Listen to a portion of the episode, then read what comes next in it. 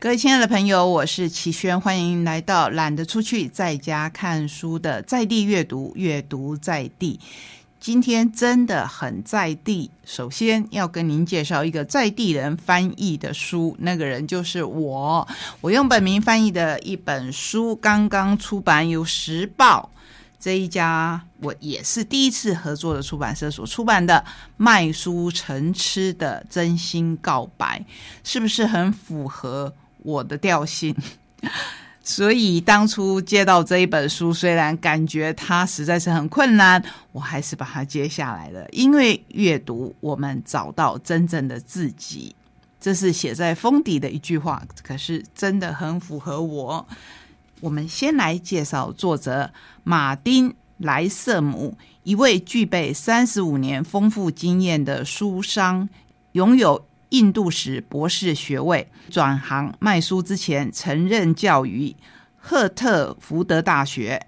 颇引以为豪的是，他曾秦岭水石书店有史以来最大的一笔零用金。水石书店就是他担任店长的书店。他秦岭的有史以来最大的一笔零用金做什么用呢？因为他。意外的发现自己书店下方是一个古迹，哎，所以他挖掘出一间罗马浴室的地板，是不是很有趣？马丁其他的著作还包括《肯特的奇谈异闻》和《伦敦大都会》，译者就是我，那应该是不用多做介绍了。我们还是多花一点时间来介绍这一本书。其实每一次翻译书的过程。我必须跟各位讲，真的真的非常辛苦。那就看你是不是愿意接受这样的条件，还有你是不是真的很爱很爱这一本书。人类可以如此为书痴狂，一场送赞书本的旅程。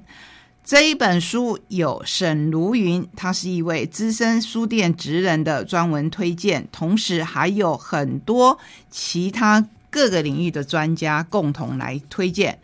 包括谢金鱼、严泽雅、蔡珊珊、张铁志、张正德、郑雨婷、李律、洪峰、宋怡慧等等。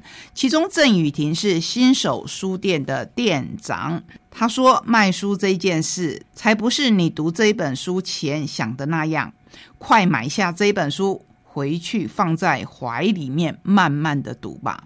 真的是如此。”我刚。接到这一本翻译书的时候，我想说，这是一个书商的自白。那书商的自白，他是不是要写他卖多少书，他怎么卖书，然后他怎么选书，还有读者来买书的时候会喜欢买哪一类型的书？可是开始翻译了，才发现，哇，这个书店的店长不简单，他真的是学问渊博。尤其当我看到。他写到我们华人世界非常知名的作家金庸的时候，非常的惊讶。他说金庸其实是西方的托尔金，在这一方面，可能华人会有不同的意见吧。不过在更后面呢，我们看到他写到了敦煌石窟，这个真的是学问大了。我也从他这本书里面才了解到当时。敦煌石窟里面可不是只有我们现在所熟知的很漂亮的壁画，给了我们后面各国各国的艺术家不同的启发，比如说绘画，比如说舞蹈。可是您知道吗？其实，在这一些石洞里面，本来是藏有很珍贵的佛经。那这些佛经后来怎么到大英帝国博物馆去的呢？这就是一段很有意思的旅程。所以这一本书不是一个书商在教你怎么卖书而已。我们来看看沈如云的推荐序：穿越时空的纸上旅行。当时报出版社邀请我阅读此书书稿时，我以为会读到一位连锁书店的资深卖书人多年来的营运心法和工作点滴，没想到远远不止于此。我展开了一趟纸上旅行，不仅环游世界，还穿梭于历史之间。卖书和读书看似接近，有时却是世界上最遥远的距离。至少在台湾，一般的书店店员工作时，多半忙于穿梭在书架和寻求服务的读者之间。就算想读书，也只能利用下班之后。当然，前提是你如果还有精力的话。更何况像莱瑟姆这样的主管阶级，每日都被数据和会议追赶着。花在读营运报告的时间，恐怕比读书要多上许多。马丁·莱瑟姆在书店业工作三十多年，并且于一九九零年起在英国水石书店坎特贝里分店担任主管，据说是该公司任期最长的店经理。水石书店创立于一九八二年，如同我们在电子情书等电影或甚至是真实世界里看到的新闻一样，来势汹汹的连锁书店像是一成不变的书籍大卖场。一度以价格和地点优势，让传统书店，或者我们以现在的说法是独立书店，兵败如山倒。而且在千禧年前后，更遭到网络书店更猛烈的攻击。水石书店这四十年一路走来的过程，足堪写出一部精彩的商战小说。但阅读这本卖书成痴的真心告白的心情，却仿佛于冬日坐在壁炉旁的安乐椅听故事般闲适。这本书好看在哪里？就是他把书的历史都跟我们分享了。其中让我最感动的，因为我身为女性，我们就看到劳工跟女性要读书是一样的艰难。第一个当然是以前的时代，女性即便是贵族的女性，就是要关在深闺里面嘛。那劳工更不用讲了。所以，当这些爱书人，也就是天生对知识很有渴望的人，他们要怎么样找到空隙去读书呢？我想整篇里面最感动我的是这一篇，它的标题下得很好哦。他说的是逆境中的阅读，阅读本来不是一件很休闲的事吗？可是。如果你要在逆境中阅读，花费的心力恐怕是那些拥有图书馆悠闲的贵族，可是却完全不读书的一倍、两倍、三倍，甚至是十倍。还有，我也希望你看看第一章的安抚之书。你有没有想过，你的安抚之书是什么？就是在你心情很低档的时候，你会想要去看哪一本书呢？有时候你问出来的答案，不管是你问自己。还是问别人，相信都会让你吓一大跳哦。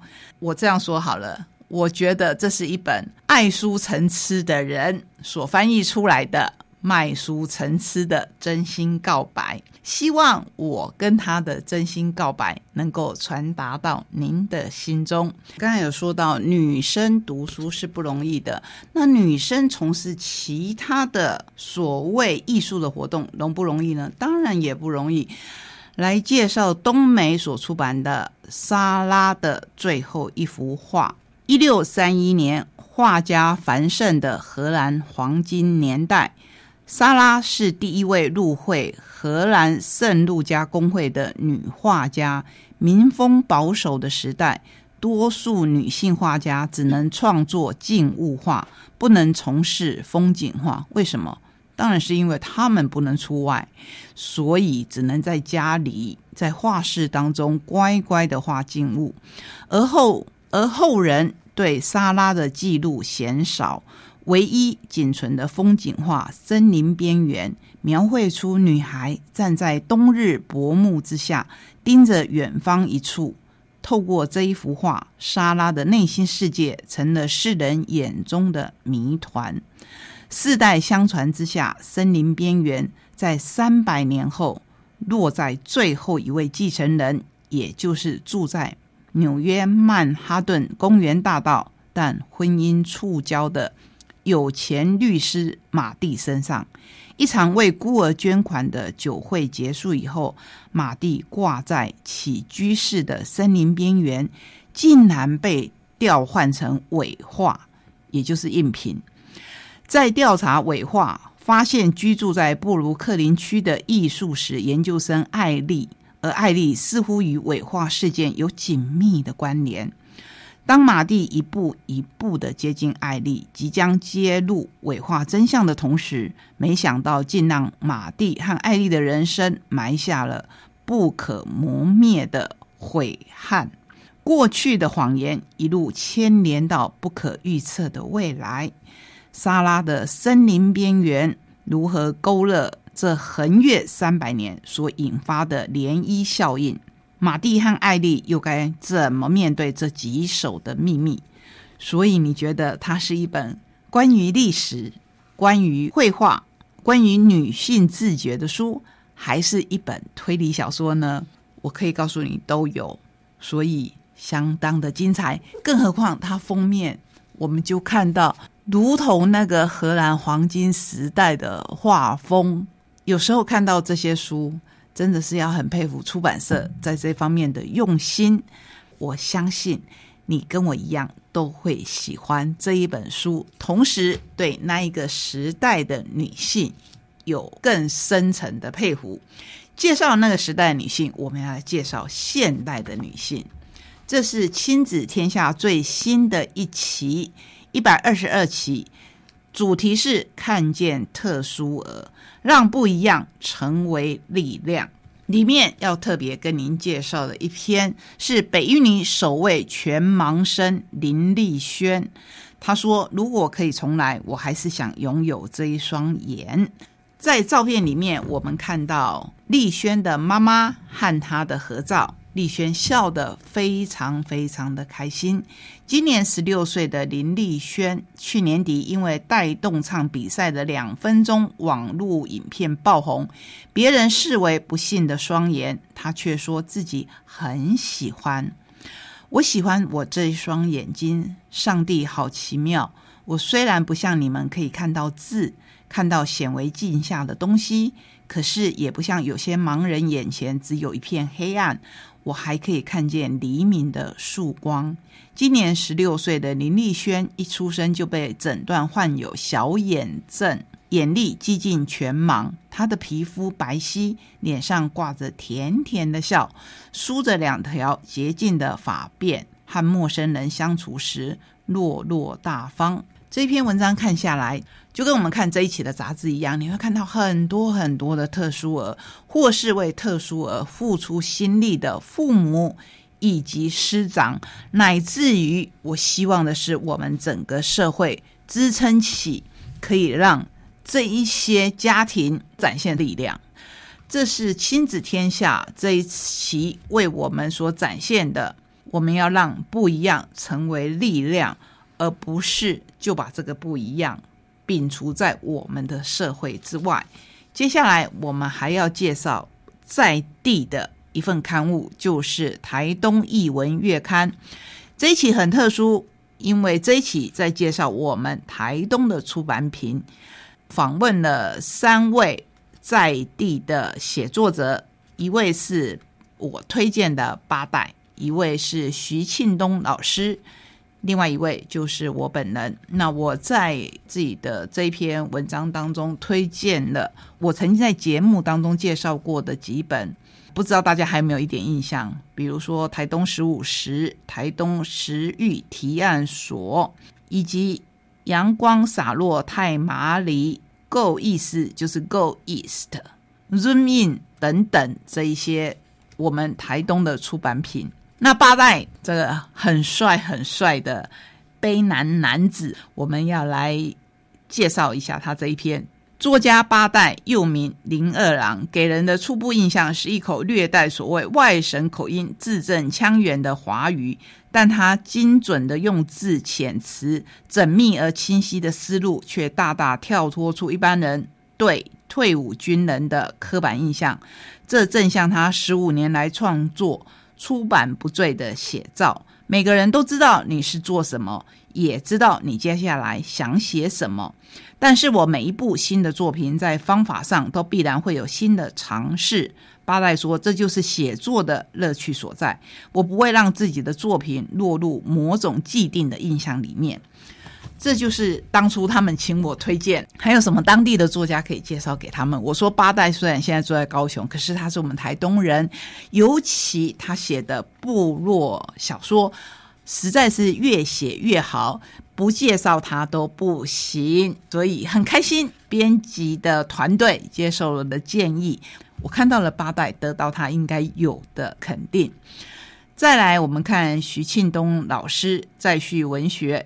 一份教子薪水以及退休后的待遇，是不少人心情一世的目标。偏偏在台东有这么一位老师，他选择在五十二岁的时候提早退休。问他为什么？诗人徐庆东说，他有两个梦想要尽早实践，这两个梦想都跟诗。有关一个自然是想要为自己争取更多的时间来创作，另一个则是希望用自己的方法让更多的国中小学童认识写诗的美好。我自己也上过徐老师的课，跟着小朋友一起上，真的觉得你在一堂课当中就可以成为诗人呢。你大概想自己一辈子都不可能成为诗人，对不对？可是其实只要你心中有文学的爱好。那就一定有可能的。我们同时也跟您介绍这一本现在改版以后的台东译文月刊，也就是文化处所出版的。它有电子档，也有实际的纸本版。我相信很多人是很喜欢摸到纸、摸到书的感觉。然后在这里面呢，都会介绍到我们台东各式各样的活动。今天我们就在很在地的氛围当中结束旅程。谢谢你让我在空中跟你分享这么多美好的阅读。我们下个礼拜同一时间空中再见，拜拜。